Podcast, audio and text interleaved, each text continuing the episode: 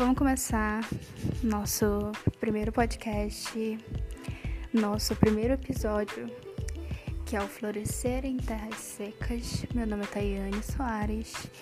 Eu sou apenas uma menina que resolveu falar. Eu prometi em, no fim de 2019 que esse ano seria um ano que eu ia pregar muito o Evangelho e eu ia falar muito das coisas que Jesus ministrou no meu coração no ano de 2019 e que por muitas vezes retroceder eu acabava não colocando para fora. E não só do que aconteceu comigo em 2019, mas com com essas coisas maravilhosas que eu creio que acontecerão em 2020 por isso nós vamos começar com esse tema que foi a primeira palavra que, que eu recebi ano passado, que foi uma palavra que eu debati bastante, que eu conversei bastante, que eu fiz estudos sobre e quem me conhece mais próximo sabe que que eu falo bastante sobre esse assunto, sabe que esse é um dos meus discursos.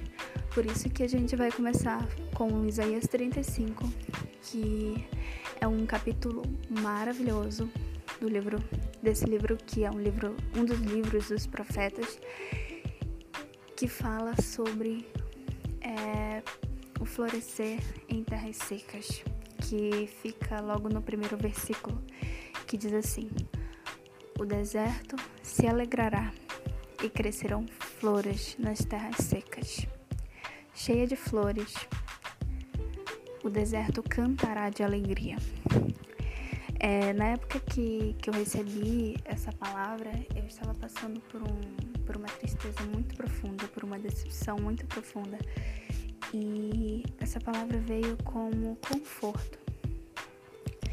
É, quando Jesus falou comigo, eu estava há dias triste no meu quarto e ele me fez ver beleza onde não havia beleza, sabe?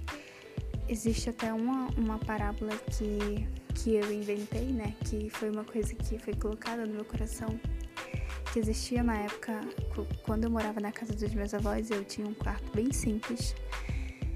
E Nesse quarto tinha uma, uma das paredes, era uma parede que eu não costumava decorar, e quem me conhece também sabe que eu decoro muito, que eu gosto de enfeitar as coisas. E era uma parede que eu desprezava. Era uma parede feia, sabe? Uma parede sem pintura. E um dia, quando eu tava triste, eu parei para pensar, eu não tava fazendo muita coisa eu parei pra pensar e, e falei, cara, por que, que eu nunca decorei essa parede? Ela é a parede que mais precisa de decoração, é a que mais precisa de luz, é a que mais precisa de um quadro, uma foto legal. E por que, que eu nunca olhei para ela de uma maneira diferente?